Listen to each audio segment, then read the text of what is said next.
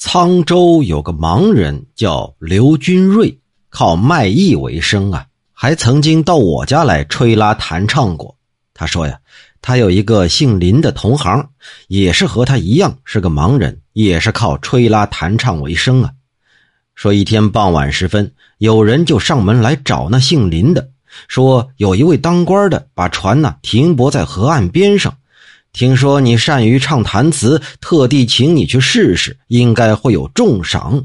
当即啊，就催促他拿上琵琶，拉着他的竹杖，就领着他走了。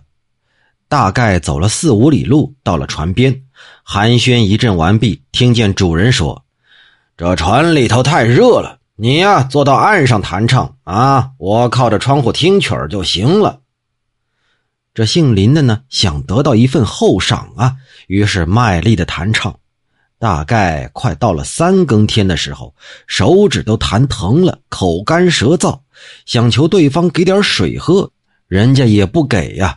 这姓林的呀，侧耳细听，只听到四周有男男女女混杂在一块这笑语喧哗，这气氛好像不是什么官宦人家啊，又觉得好像不是在河边于是他就停下了手，想要起来，可那些人就发怒了：“哼，你这瞎子，什么玩意儿，竟敢不听我们使唤！”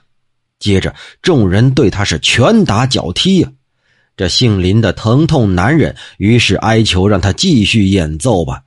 过了许久，听到人声是渐渐离开，这姓林的还是不敢停下手中的曲子。忽然听到有人叫了一声：“哟，林先生！”这太阳还没出来，你怎么就坐在这乱坟堆当中弹唱啊？哎，是因为早晨这树底下凉快吗？这姓林的一听这声音耳熟啊，一打听原来是他的邻居早上要出去赶集卖东西，路过此地。这姓林的就知道了，一定是被鬼耍了呀，所以就狼狈的回去了。